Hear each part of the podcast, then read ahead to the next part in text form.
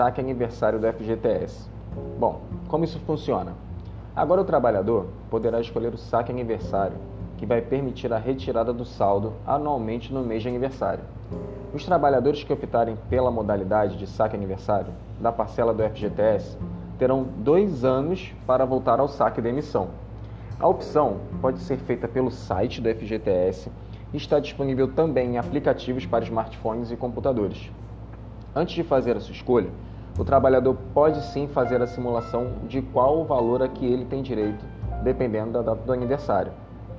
Confira no cronograma do post e para os demais meses, que são de agosto a dezembro, o saque será no mês de aniversário do trabalhador, que tem o prazo máximo de dois meses para sacar.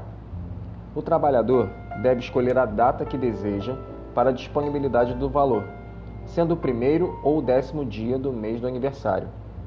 O saque aniversário não interfere no saque do FGTS para a compra de imóveis, aposentadoria e doenças graves.